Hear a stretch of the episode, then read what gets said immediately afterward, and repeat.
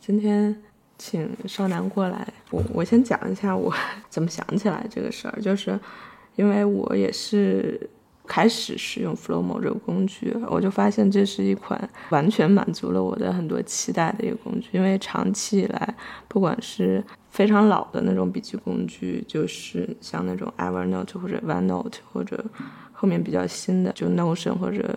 这种就会感觉比较重，所以在 Evernote 那个时代，我就一直觉得他们是不是可以出一个 Evernote 序语这样的工具。所以，真的当我看到 Flowmo 的时候，我就觉得特别满足我自己的期待。然后，因为我自己是心理咨询师嘛，所以我就一直都会觉得比较关注心理健康，或者我自己也会有这种记录情绪日志或者反思日志的习惯。所以，当我开始使用 Flowmo 的时候，就发现它特别适合这个情境，而且之前我也看到大家也在谈嘛，包括播客也做了几期，都是从设计啊或者用户体验呀这样一些角度在谈的。所以我就在想，好像怎么把 Flowmo 放在这个情绪管理或者相关的这个情境之下使用，可能。谈不是特别多，所以可能把你请过来去谈一谈，可能更好一点。而且之前跟你交流，你也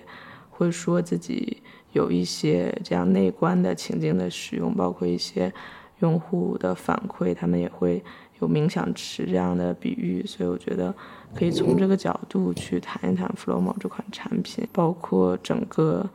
数字工具和人的内在的一个相互的影响。你提的这个议题很有趣啊，因为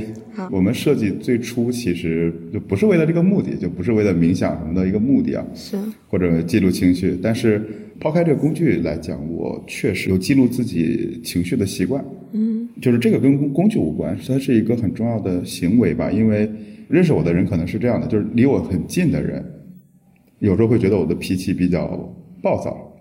然后呢，老朋友又会觉得我的脾气很温和。嗯。然后呢，如果是可能就是比如网友的话，他会觉得我可能是一个偏一些逻辑型、偏思考型的人。那就是为什么这么多人会对我有不同的看法嘛？对我就在想为什么？其实是因为当时离我很近的人，是我处在一种工作的压力下，那我的整个状态和我的整个情绪是很很不对的，很暴力的。嗯。然后我就我就一直在想说。那该怎么样去解决这个问题呢？因为有一阵儿也也很压抑吧，就压抑在于说自己究竟想要什么。因为我这里面可能先引入一个背景啊，引入一个背景就是我一四年就创业嘛，然后呢一六年底把这家创业公司关掉，去了一家公司，然后在公司里面职位也不低，然后呢负责一些新的业务。那这里面其实我觉得有一直有一个执念吧，就是因为我记了很多情绪日记里面，我才发现有一个执念叫。我想证明我自己，嗯，对，我觉得这是一个很大的执念。然后情绪日记，我觉得当时我是怎么用的呢？包括现在，我现在也有这个有这个习惯，就是，呃，我经历了几个阶段。刚开始是我每天去记一下我今天有什么事儿让我生气了，嗯，第一感觉就是你能去记下来，比如今天有什么事儿触动你，嗯，呃，开心也好，不开心也好，就是能让我刚开始我是只记负面情绪，嗯。后来我觉得只记负面感觉也挺奇怪的，因为你这样整个就整个人就很负面嘛，就记得都是那种，对，人家都是记幸福开心的事儿，我记得全是那种挫事儿，就整个人状态就会更差。然后后来我就会记一些呃，就是积极的和消极的，就哪些事儿让我很开心，哪些事让我很不开心，然后我就一直记一直记。然后呢，记了一阵儿之后，我就会发现一个很好玩的现象，就是。我很早以前，我用了一个服务叫 O Life，就这个很有年代感啊。它它后来有个叫一个替代品叫 Little Memory，就国外的两个服务。然后呢，就它的模式是你从邮件里给他写一封信，然后呢，他反正他每天会发封邮件，你问你你今天怎么样。啊然后呢，他还会告诉你多少多少天前你干了啥事儿，你怎么想的。嗯嗯。然后有时候因为我记了很久，我记了两三年，然后当时你就会发现特别搞笑，就是。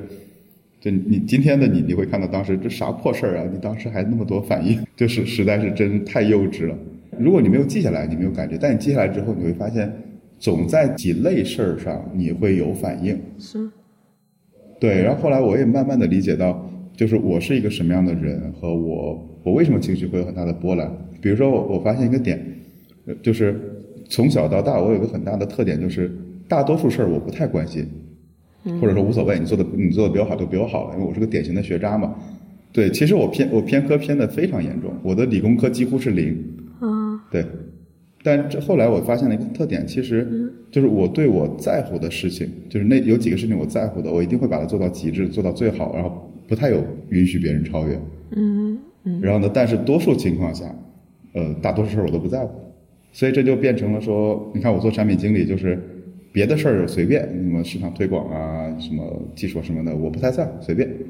但一旦你涉及到要去瞎改产品，就就是瞎改我的产品的时候，嗯对，你就你就很痛苦了，因为你创业还好，创业顶多是用户吐槽你嘛，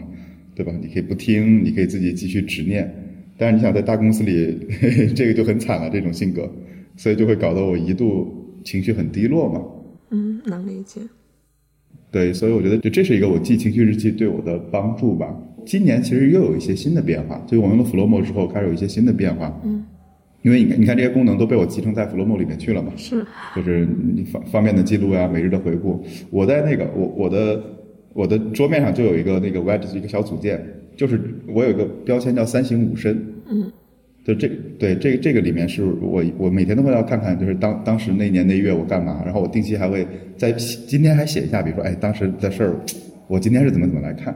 OK。然后呢，对，最近其实也很想跟大家分享的一个点就是，呃，我最近开始刻意的不去做评价了。嗯对，比如说我我我以前记情绪是说今天我开心了，因为什么？今天我不开心了，因为什么？就就你你会对这件事儿有一个有一个判断吧，算是。但是呢，呃，我现在变成了什么样？我现在变成了说我只记下来让我情绪波动的事情。嗯哦，举个举个小例子，比如前两天我们被 Apple Store 推荐了，对吧？这个你肯定会有点，理论上是有点开心，但是呢，我就把这事儿记下来，我说今天 Apple Store 推荐了，呃，似乎情绪有一些兴奋，就我只会把它记下来，我不会说它好还是不好，因为我现在发现呢，其实我们对很多事情的判断太快了。嗯就是或或者说，我觉得之前看了很多心理学的书，是人类是这样一种动物，它是先下判断才去研究的，就很好玩儿。就我有个我有个同事，以前有个同事名字叫改革，就是那个改革开放的改革，啊然后然后 就你你怎么感觉应该是个彪形大汉之类的吧？嗯哼，是。对，但其实是个很可爱的、很很很很很很萌的妹子。哇，那好有反差。对对对，就是你看我们的词语，我们的这种东西，它会先天的给我们带来很多的判断色彩。嗯对对对，会有很多的预设。然后呢，如果你不记下来，不去观察它，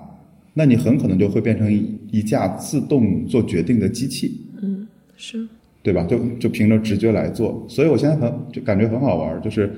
这我我我可能从来没对外讲过，就是我现在的 Flowmo 对我来讲，它就是像我的一个类似于内观日记一样，就是我不停的在观察我自己有什么变化。嗯，但你不你不记下来，其实有一个点就是我们大脑其实是很容易健忘的，是。非常非常容易健忘。就是如果你你不去把这些东西给 log 下来，你将来想再回溯的时候，其实是非常非常难的。那么你你你整体来讲，其实你大概你的整个生命长度可能就只有三四年，就这种感觉，因为你记的事儿记不住嘛。嗯对，对，如果你把它 log 下来的话，你就能记更长的东西。对，这是我我们对就是内观日记这块儿的可能可能一些一些一些想法吧。嗯嗯，我可以先讲一下，就是我听下来你的用法，我的一些嗯嗯嗯感受。嗯嗯因为我觉得特别神奇的是，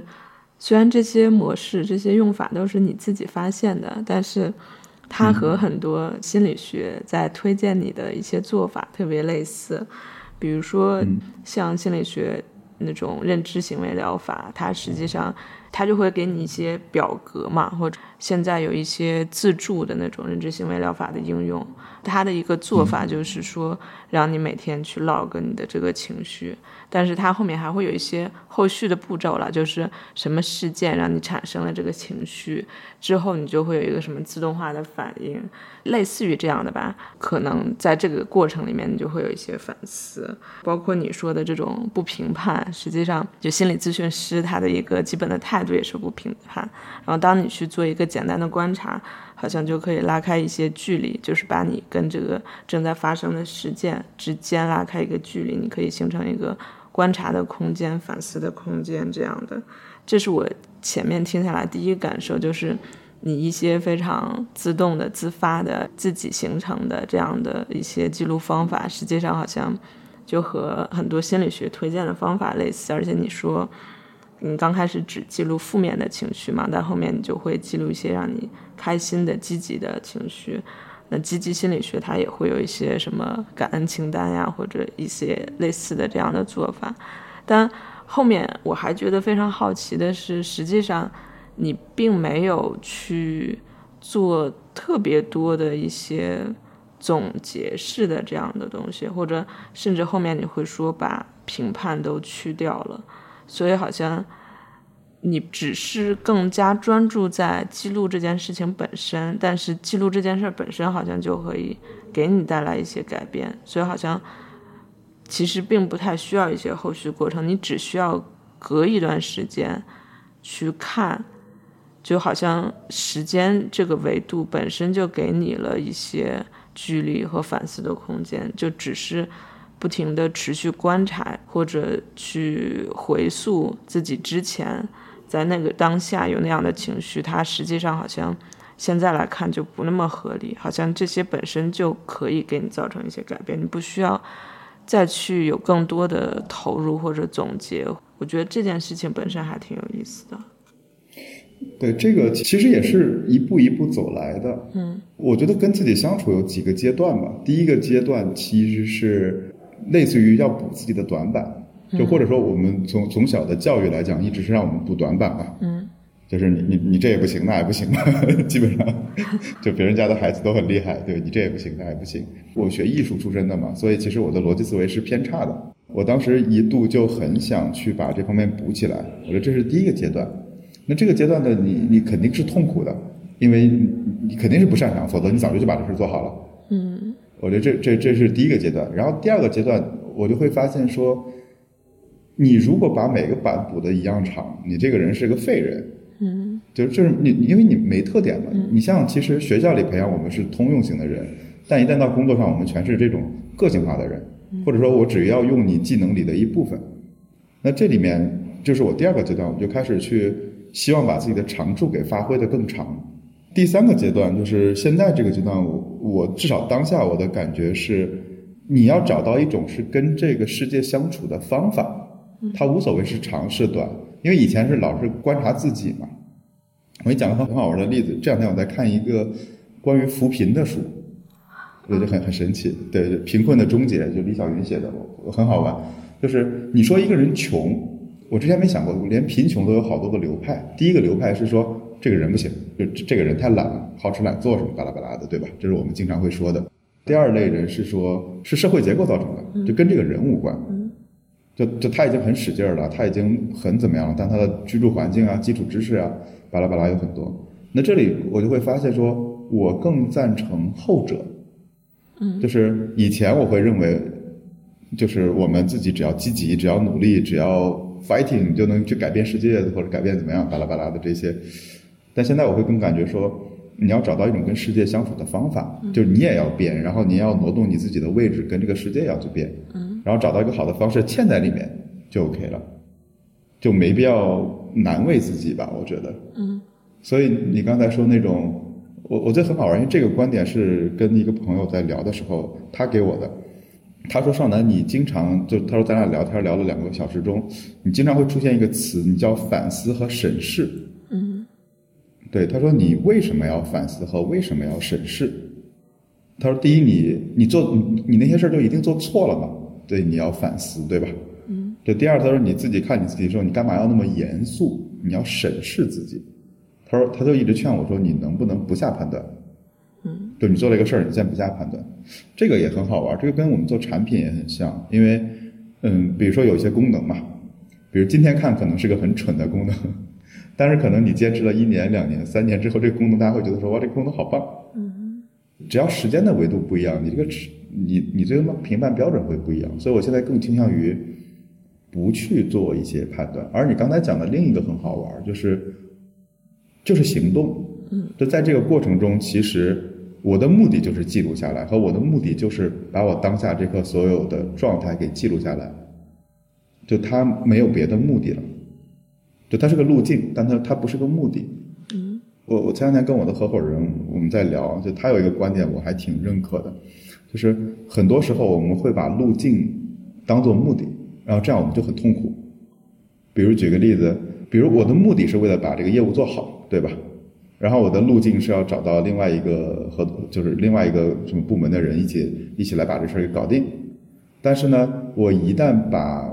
路径变成了目标，比如说我一定要说服他听我的，哇，那你就痛苦了。嗯，对。但我觉得日常中最容易犯的一个问题就是，我们把路径当做了目标，然后很多人为了路径中的这个目标去冲突啊，去争执啊。你去看，很多人痛苦都源自于此。嗯，对，所以这是就刚才你说那段儿我的一些反反应吧。是我感觉其实好像这个跟 Flowmo 他自己就设计或者给人带来那种使用的感觉也是一样的，就好像因为每一个动作记录每一条这个信息笔笔记，它的那其实成本是非常低的，所以你不需要去考虑太多，你就可以去把当下的一个思绪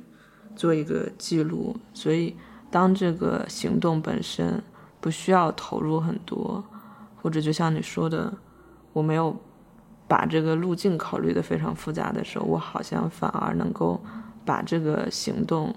更加持续的坚持下来。而当这个行动积累到一定的时间长度之后，它好像本身就会产生很多的意义。就即使你在每一次行动的时候没有给它赋予那么多意义，或者没有增加那么多筹码，你可能没有去评判，没有去反思，但实际上，当这件事情一直持续积累下来的时候，它本身就会给你的内在造成一些变化，所以整个积累下来，就是从宏观长期来讲，你是会产生一些变化的。对的，对。而而且其实关于记录这事儿也，我觉得有很多误区吧。因为我设计之前啊，我我其实我其实不太爱做记录，或者说我或者说现在的人都会有一些没意识到的事儿。比如说我当时学美术，那个那个训练是很也不是说严格，但是很你要积累，不断的积累。你每天画多少张画儿，你要练习多少，你要不停的练色彩、练线条、练练画各种静物。就它是一个你能明确可以衡量你在练习的东西，对吧？嗯。那那比如说医生也有什么开手术刀啊，背什么东西，都我不知道心理咨询师啊，我估计也有类似的练习，嗯，对吧？嗯。但是你你想，多数时候我们在工作中，我们怎么练习我们的思考能力呢？这个我们很少能去刻意练习思考，嗯，对吧？除了你学学哲学的人。是，对，对，所以我觉得这里面就是当时为什么我设计 Flowmo，因为它背后的理念来自于那个卢曼嘛。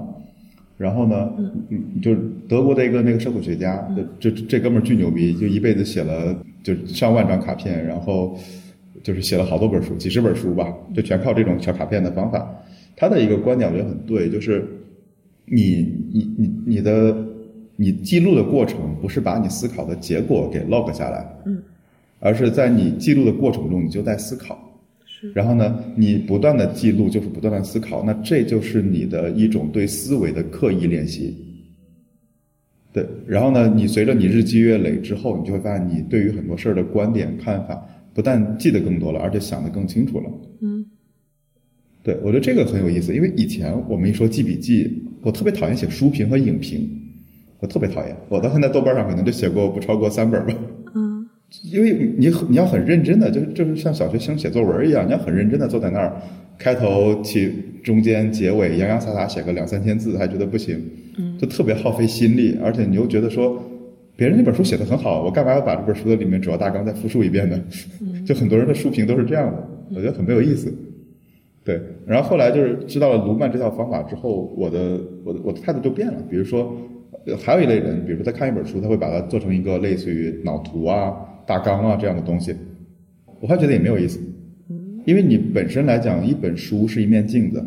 你读一本书的时候，你相当于在镜子里面照自己吧，对吧？那你应该记录下来是哪一些对你反射最深的观点，它不需要很多，可能就是一两句话、三四句话，这这两句话能打动你，你就值得把它记下来，因为那是那是对你启发最大的东西。我觉得这就是一种记录的意义吧，和记录的价值，就它不需要你去写长篇的大文章什么的。所以我觉得之前的笔记工具都陷到一个奇怪的误区里面，就是他们都是文档编辑工具，不是记录工具。是，对，然后呢，这里还有一一点就是，作为人类来讲，就我我们的我们其实是天然排斥分类的，或者说我们的分类是很随意的。嗯，比如说很多人都会说，哎呀，我有强迫症啊，我不分好类不行。我就想问一句，我说哥们儿，你家的图书是按照什么东西排序的？就是你家的书架是按照颜色排序的，按照作者排序的，按照年份排序的，还是什么排序的？其实大多数情况下都是随便放放。就码的整齐就好了，对吧？嗯。所以其实分类是为了降低我们的认知难度。嗯。但是呢，一旦你每一件事儿一上来就要 M E C E，对吧？就是那个麦肯锡那一套，你肯定无比痛苦，因为你不知道这玩意儿该放在哪儿。对，所以我觉得 Flow 也是反分类的嘛，就是你可以用标签用什么的，但是我们反分类的。我就希望你在这个 time timeline 上，那个时间轴上能看到。我上一刻我的情绪怎么样了？下一刻我记了一个观点，然后我又记了一个我在吃什么东西。我觉得这种就是一个人类的正常生活呀。就这就是我们大脑日一天到晚日常在处理的事情。是。就这些观点嘛，就就卢曼是一个很值得挖掘的人，因为因为他是个德国人，所以他的语语言其实因为不通，在中国流传的比较少，所以他有很多关于这种思考、关于记录的这种观点都是挺反常识的。比如还还有一个很很很好玩的点，就是以前我也经常就是收藏嘛。之前我那个浮窗是一直是五个，因为它只能放五个嘛。现在我的浮窗，我现在不敢看了，已经就是不知道有多少了。嗯，就是就我们有个习惯嘛，人类其实是有囤积癖的。这个不管是数字时代还是那个就是在生物时代，就是就物理世界里，大家都有这个习惯，就没事囤东西嘛。所以呢，就是我们就会收藏很多东西，我们从来不看。但卢曼的观点就是。就挺挺犀利的，当时我看到之后我震了一下，就是就是你不生产水，你就是一一自然搬运工呀，对吧？你不生产知识，你就是一知识的搬运工。你把知识从 A 点复制粘贴到 B 点，这玩意儿没到你脑子去，你干它干啥？嗯，是。对，这不是一种很蠢的行为吗？当时嗯，就就愣掉了，说，哎，好像说的有道理。然后再一看我的收收藏夹里好多东西没看过。是。对，然后然后所以这样的话，我们就。你看，我们没有导入，就我没有大批量的导入，然后我们也不鼓励这种保存，就希望大家就是一张一张的手写卡片就写出来。嗯。甚至我现在都都很后悔，我当时让让那个 memo 的字数太多了，它应该控制在一一条，可能比如说一千五百字以内，甚至更少，可能比如一千字以内。但现在就有很多人会把它当文档用嘛。嗯嗯。那个认知学家比约克夫妇，他们其实提了一个理论叫必要难度嘛，就是。我们凡是存储的越累，我们提取的呃提取出来越容易；凡是存的越简单，提取出来越难。我觉得这个可能跟你在做心理咨询也有类似的，就是我们能记录下来的那些事儿，或者说引发我们人生有重大变化的事儿，就它的写入的过程极其痛苦。嗯，对，那件事儿会让你无比的印象深刻，但反而就是很多人会觉得自己不幸福。我觉得就是因为他忽略了这种日常的小的写入，比如说今天天气很好，你在太阳下面晒了一会儿，看到了两只小鸟，然后因为你如果不去刻意的观察这些事儿，你自动就忽略掉了，因为它太容易在你生命里发生了。所以等你在提取的时候，你会发现全是那种巨大的负面情绪，你提取不来一些这种正面的、很很开心的事情。所以我觉得这是这是在认知学里面也会也是有的一个理论吧。嗯，是你说那个。不去做导入，这个是我特别赞同。当时我看到你是在弗洛姆学院吗？还是反正就是在各种不同的地方去重复这个观点，这个是让我觉得特别有共鸣的一点。我还是会从我们学科角度去做一个联想吧，就是尤其像印象笔记之前这样，大家去非常推崇去囤积信息。对，如果你去这样囤积信息的话，其实我们会有一个，就像婴儿，呃，小时候他去吃食物这样一个比喻，就像你吃了很多东西，但是你并没有消化，所以你就没有去得到这个营养，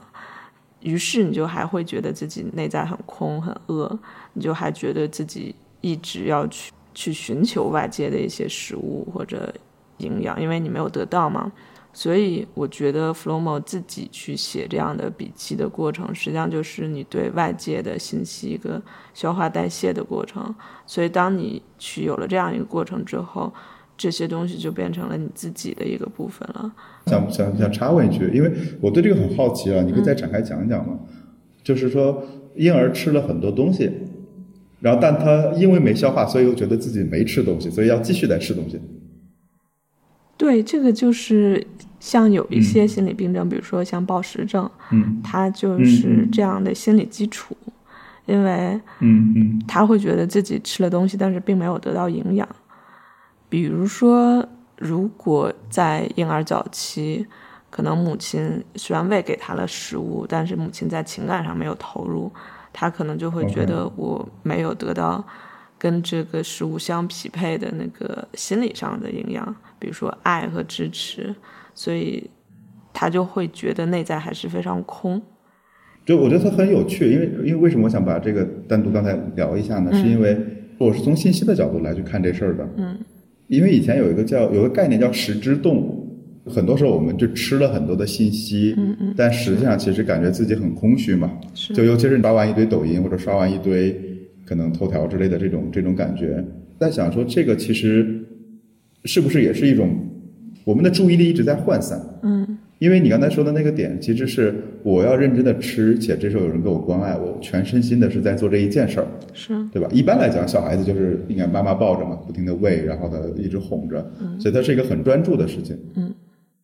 对。但是比如说，我现在看到很多小孩子，就就我那天观察一个现象，我觉得还挺不好下评价，但我可以说一下。嗯，我我在外面吃那个 吃麻辣烫。嗯旁边有一个奶奶，有一个妈妈，有一个小孩儿，他们仨也在吃。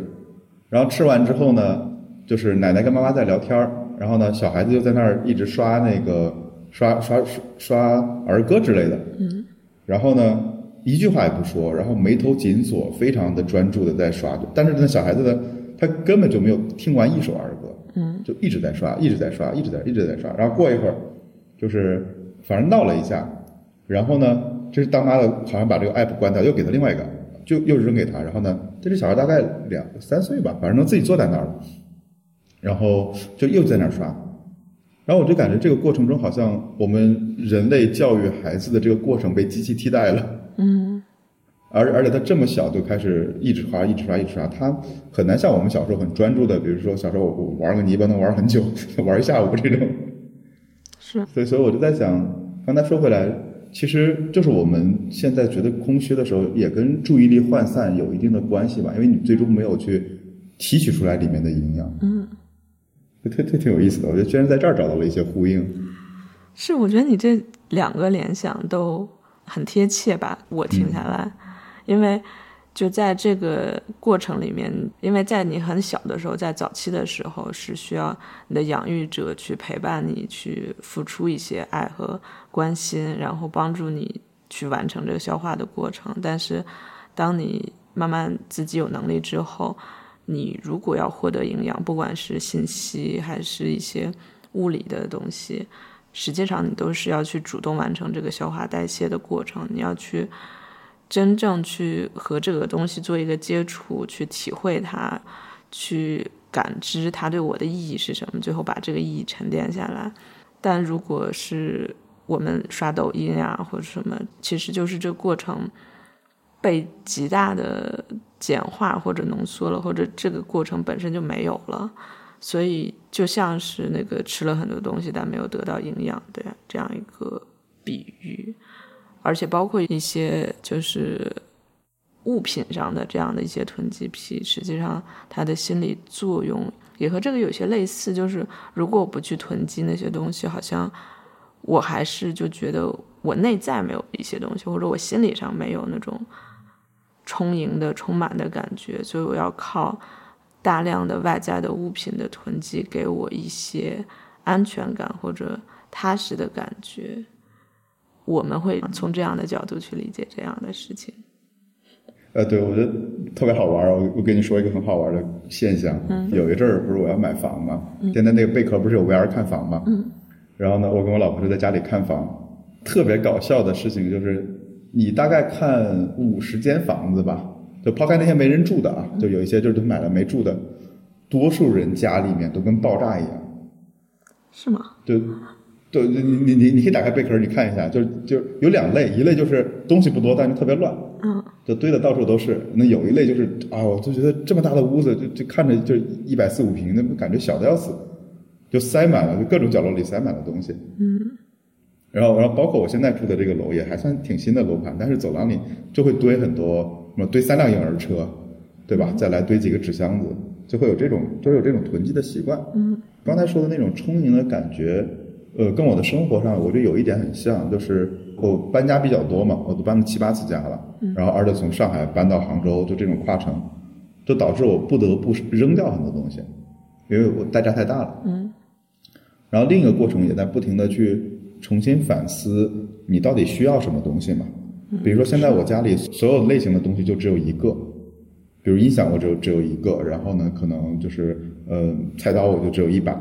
就我家很多东西就只有有且只有一个。然后后来就定了一个规矩是，进来一个同类型的东西，你要扔掉一个同类型的东西，就不许去囤积这些东西。嗯然后呢，会发生一个很大的心理变化，因为你东西很少，所以你愿意去买一个非常好的东西，嗯或者很贵的东西。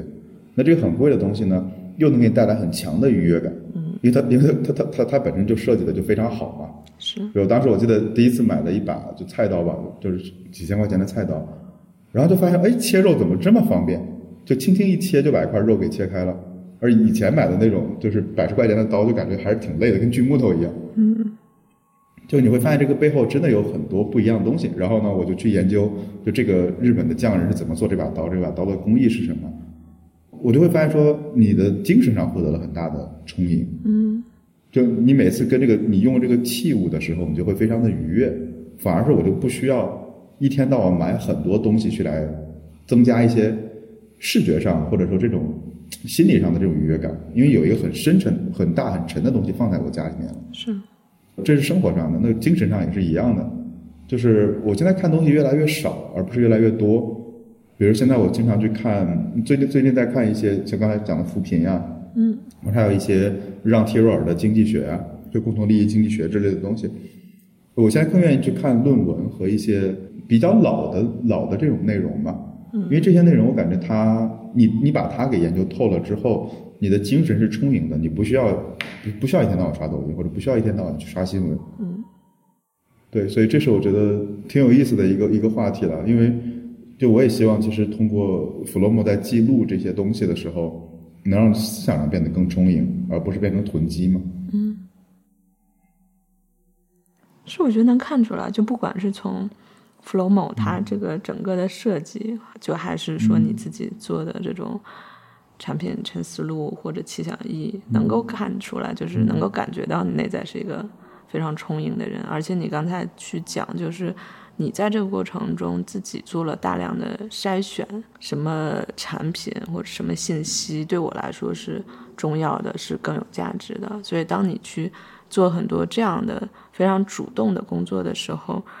就是关于自我的那个感觉就显得。不是说那种自我主义、自我中心的那个部分，但是是你的那个主体性的部分就得到了非常大的强化，所以这样的时候你就会，对我觉得就是你所描述那种非常深沉的东西，就非常踏实的感觉，所以就不需要更多外在非常多的噪音，或者有很多的信息焦虑，或者好像我错过了什么东西，好像那些焦虑的部分就会减轻很多。前两天特别好玩，我在北京，我在北京拜访一朋友的公司嘛，然后呢，他他公司里面很多我的用户，然后呢，我就跟一个跟一有妹子在跟我聊，就很好玩。他说 Flomo 有一个很重要的缓解焦虑的特征，我说嗯，我说对，我说你讲讲。他说这样的，就是我们都算是，因为我们有两种财富，一种是可以见的，就是账面上的钱，对吧？嗯，我们说要投资，要积累复利，然后你看到账户上的钱从一万变成十万，从十万变成一百万，就这是你你可以量化、可以感知出来的东西。然后呢，这个妹子特别好玩，她说她当时想去买一辆车，因为上班通勤很累嘛。然后呢，她就开始考虑，就是买这个车还是买那个车。后来一打开自己的银行账户一看，反正我买得起车，我反而就不想买了。她就买了辆二手电动车就骑了，就骑得挺开心的。他不在乎别人怎么看。那当然，这是我觉得他在经济上没有焦虑感。那他说在 Flowmo 上有一个点，就是他说我我每天在这儿工作，我也工作这些年，那我到底积累了什么东西呢？嗯，因为你想，其实其实钱是最容易得到的。嗯，你往银行账户里一放，就是每个月那个数字就会变的。但你说我们工作两三年，每个人去写一本书吗？不可能吧？嗯，这个成本太高了。或者说，那那我们在知识上的积累是什么呢？所以，所以很多人说很焦虑，是因为我知识上的积累好像没有被量化出来，没有被我看到，我并不知道它在我脑子里存了多少。嗯，所以他会有一种知识上的恐慌，因为不管是金钱也好，知识也好，因为因为金钱是认知的变现嘛，核心是还是我们的知识要先积累到一定程度嘛。所以他说，一旦自己每天开始能把呃这些想法、这些知识记录下来的时候，他的内心得到了一定的安慰。嗯，我觉得这个角度很有意思，我是从来没有从这个角度想过的。是，就好像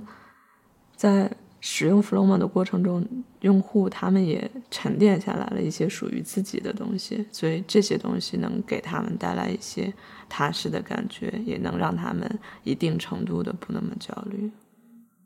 对对，我觉得还有一还有一个很好玩的，我觉得你你你在那个 memo 里写的一个话题，就是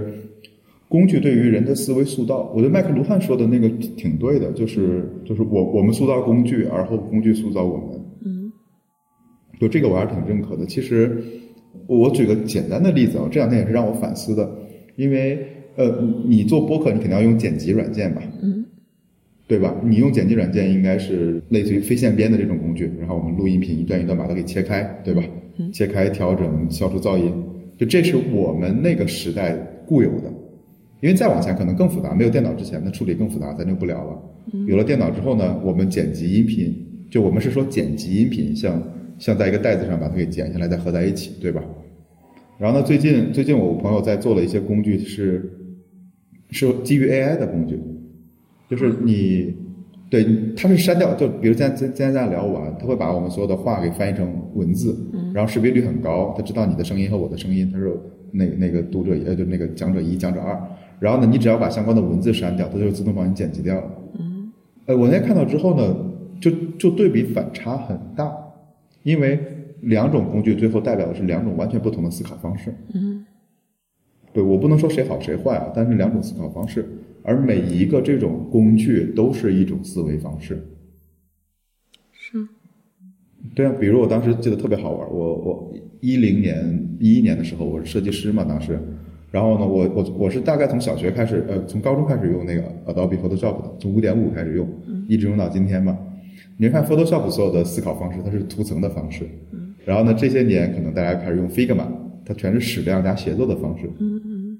就是就是，如果你的思维意识跟跟不上去，我刚开始用 Figma 觉得好难用啊，这怎么 这也不习惯，那也不习惯，这什么鬼玩意儿？我说我学习能力很强，为什么用起来这么不顺手？然后后来就发现了说思考方式不行，如果我带着 Photoshop 的习惯用 Figma，那那肯定一百个难用啊。就我没有去学教程，我觉得教程还是怎么用工具，我是看 Figma 当时的设计理念是什么，然后看完之后发现说，我去真厉害。因为给你举个简单的例子啊，可能因为你不做设计不太清楚，比如说一张图片上，我们基本上我们能看出来这张哟，这是一张树啊，这是个海啊，这是个什么东西，对吧？但是对于 Photoshop 来讲，它只是说这个点儿的颜色是什么，就它不知道里面的任何的结构，嗯它只知道这张图，然后你这个地方亮了一点，那个地方暗了一点，它有三张图层叠在一起的。但是呢，在 Figma 里面，它是知道说这一张图是有多少个物件组织在一起的。然后呢，这个物件你将来在其他地方要不要用？如果要用的话，你可以把它抽象为一个组件。那这个组件里面，比如说一个椰子树，我要在一个椰子树上添一颗椰子。如果其他地方引用了这个东西的话，那所有的地方都有了这个椰子。嗯嗯他们的思维方式是完全不一样的。继而我我一旦换了这个思维方式之后，我会发现说，我去，那 Figma 简直是新时代的工具啊！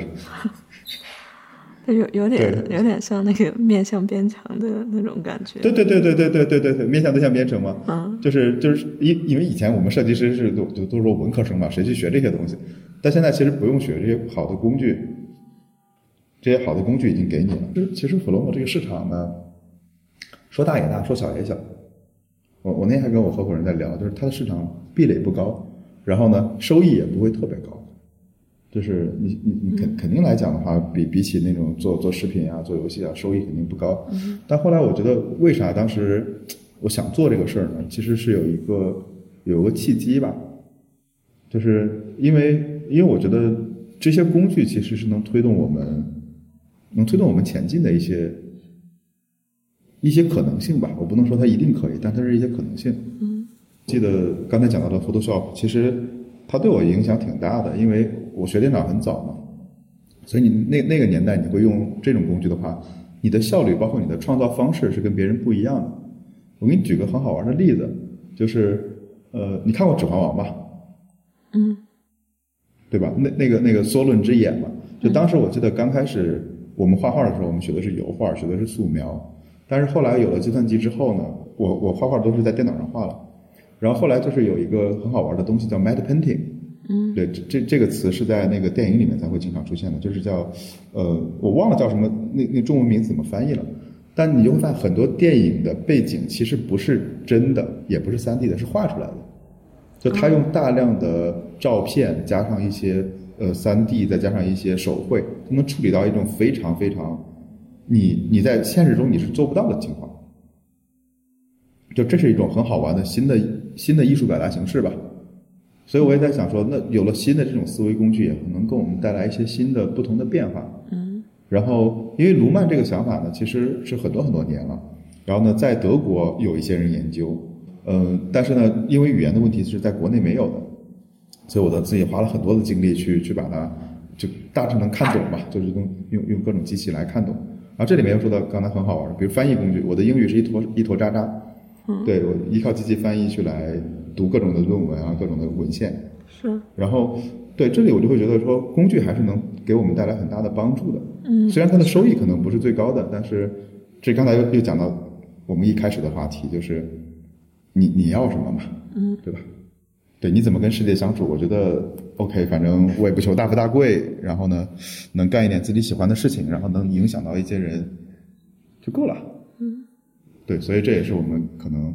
一直想做 Flomo，而在做的过程中又会发现说，只做工具也不行，你要把所有的配套的理念和想法全部传播出去，这样才 OK。所以你看，我们花了很多时间做那种 Flomo，我们改名了啊，不能呃呃不能叫学院了，我们叫弗洛莫一零一。嗯，你前面也说工具对人的思维塑造嘛，然后前面也讲了一些，比如说我们的思维不是，其实不是那种严格分类的，或者我们的思维是。可能是碎片化的，或者现在很多这种网状的这种笔记的应用嘛，或者是说我们思维可能是一张一张的卡片，或者是网状的。所以我自己用下来的感觉是，因为我们所谓精神分析的一个工作方法就是自由联想嘛，所以这里面可以做一个联系，就是当我们这样的卡片积累到一定程度的时候，反而你的那种。模式或者你可以去做一些观察嘛，就像有很多那种流行心理学科普，它会有一个比喻，就是会有这样一些漫画，就是来访者在讲很多东西，但是讲出来是一团乱麻，所以咨询师就在那里给他织毛衣。所以我觉得好像 对，实际上 Flomo 也有点类似。当我们去记录一张一张卡片的时候，它可能是一团乱麻的，但是。当我们去使用标签或者随机漫步或者回顾这样的功能再去看它的时候，好像也会有一些模式化的或者能形成结构的这样一些东西出来。那慢慢的，你就可以从里面去提取出来一些对外输出的文章也好，或者我自己的一些思维的情绪的行为的模式也好。所以在这样的。过程里面，就像你说的那种一三省吾身吧，好像那种关于我自己的一些梳理，一些自我梳理也就能达成。而且当我去写这样的笔记的时候，其实也是我们所谓的一个言语化的过程，因为当你没有把它表达出来，没有把它说出来或者写出来的时候，可能那个思维就是没有经过整理，它是非常原始的或粗糙的，或者是非常碎片化的。但是当你试着去把它说出来、写出来，可能你也不是就像你说那种。文档编辑工具不是那种非常严格意义上的一个非常标准的、非常严密的这么一个文章，哪怕只是做一些笔记、做一些嗯非常碎片的这样一些书写，这个书写过程本身也是能够帮你去理清一些思绪的过程。所以，对这个是我所感受到的，他对思维的一种。一种塑造，你有时候不也说，就是希望塑造一代人的思维嘛，或者是帮你能够去做一些改变的部分，就作为一个使用者来说。对，我觉得这里其实还我我一直想做，但我觉得还没做好的一个地方就是随机漫步嘛。嗯。因为当时有一本书啊，这本书可能已经绝版了，叫《随意搜寻》，然后呢，这本书对我的启发挺挺大的，然后。呃，我会讲一个小的案例啊，就是，就是我我我们之前那个有一个用户，那他是那个就是国企的，然后呢，他比较喜欢就是记一些那种类似于也是知识卡片嘛，但是更偏他那个行业里面的一些要求，比如说有一些句式啊，有一些中央的文件啊之类的。然后突然间他有一天在随机漫步的时候，就发现一个说，哎，有一个词怎么频繁的出现？就他以前意就是大概有这个意识，但是从来没有去记录下来。然后他后来在随机漫步里发现了这个词，然后他就点开之后来看了一看，然后突然间他说看完之后意识到好像这是最近就是中央比较关注的一个概念，然后他就刻意的去记了一下，结果没没过两天的那个上司就开始问他说，哎，关于那个什么什么东西，你有什么看法？他想，哎，正好前几天自己看过了，但这是一个比较理想的状态啊。现在这个词库做的还不好，但我当时设计之初有一个感觉，就是我们自己在那一刻可能我们只能看到。一个一个面，关于一件事儿，我们只能看到一个面，所以我们打了一个标签，对吧？把它放在那儿。但实际上呢，在你不断的积累的过程中，它还有一些比较比较暗暗线的东西可能串联在里面，我们自己不知道。就我不知道，我不知道。而我觉得之后可能随着比如说人工智能或者这种机器学习的能力加强，那有没有可能就是它来帮你去意识到你自己不知道自己不知道的东西？嗯，甚至说我们不需要主动的去设计很多分类，我们只需要大概的把它给设定一些规则，它能自动帮你涌现出来分类。我前两天跟我一个朋友做了个实验，他在跟我算命，哈，开玩笑的，就是开玩笑的算命，就是他让我给他几本书，就是我我最近读的最喜欢的三本书，然后他来给我推荐几本可能我会感兴趣，但一定不是这这一类的书，或者该怎么说呢？就是一定不是那种就是。什么？你社科类的书就给你推推，对对，就就是就是他推推的乱七八糟的，你都不会，你都不知道是什么样的。但是呢，他出来这个答案之后，我会发现说，哎，很对。比如说，我前两天一直在看那个黑塞的《悉达多》嘛。嗯。对。然后呢，这这这本书，他给我推了。后来又一本是《西线无战事》。嗯。就是，对他后来说了一个观点，他说很多时候其实我们。看一本书或者我们记一个东西，我们不仅是在逻辑上把它给记下来，我们当时还记录了一种情绪。然后呢，你读一本书，你觉得很好，可能它是一方面是知识性，给你带来很多知识；另一方面是你很愉悦。嗯。他说你要找的是另一本跟他知识体系差不多的，这个好推荐；但另一种是跟他情绪差不多的，这种其实是很多算法忽略掉的东西。所以他是从这个角度来去推荐的。那随机漫步也是一样的，就是我希望它能帮你找到很多想法背后。可能隐藏着的一些东西，嗯，而且现在做的比较粗糙了，因为现在只是在在文本上面我们做了一些词库的分析，比如它缺少了几个维度，第一它缺少了时间的维度，比如最近三个月的、最近五个月的，或者最近七个月的，或者最近一个月的，因为你的关注点会变嘛，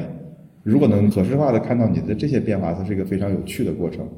然后另外一个就是我们的信息太少了，因为你除了贴了一个贴了一段文字，你可能还贴了一个链接，对吧？这个链接背后又有很多很多的内容，我们都还没有去把它给分析过，所以目前的话就是做的比较初级了。我觉得一百分的话，最多现在做的有个六分吧，六七分这个样子。对，哇，那后面还有很多值得期待的功能，感觉。对对对对，但它是一个很很好玩的东西。就我特别希望说，就是有有表世界和里世界嘛。表世界是你逻辑分类分的很好的，然后呢，你记了很多的。里世界就是你会发现说，哦，原来我是这个样子的人。但这个这个数据一定是就是只有他自己能看到的，我们是不会不会看的。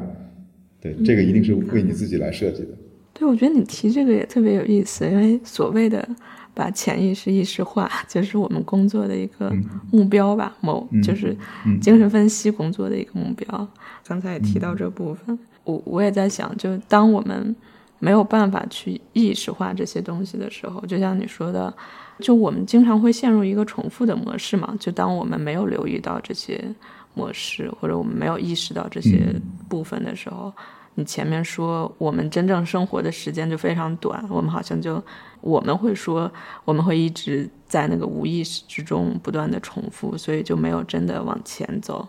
所以如果 Flowmo 能一定程度的去帮助我们做到这件事情，我真的是觉得非常期待。试试看呗，我觉得尽力试试看，因为那个随机漫步还挺奇怪的。有一天我合伙人问我说：“当时你怎么想的？”我都不知道我怎么想的。嗯，就我已经想象不出来那天应该是个晚上吧，就可能自己一个人在半睡半醒间，然后我我当时记得那个在纸上我就写说随机漫步，然后呢去洞察背后的东西，就写了几行字就睡着了，就大概就是这么一个状态，就就很好玩。你看，就是这灵光一闪，就是你捕捉到捕捉到之后，你把它给设计出来。就这是一个很美妙的过程，就创造是一个很快乐的过程。我觉得这是，就这是一个让我觉得对对这件事儿充满了充满了乐趣的一个一一个一个一个原因吧。嗯嗯，我我觉得这个产品真的就是从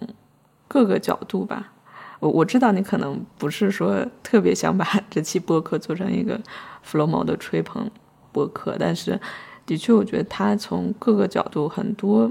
非常细节的部分都让我感觉，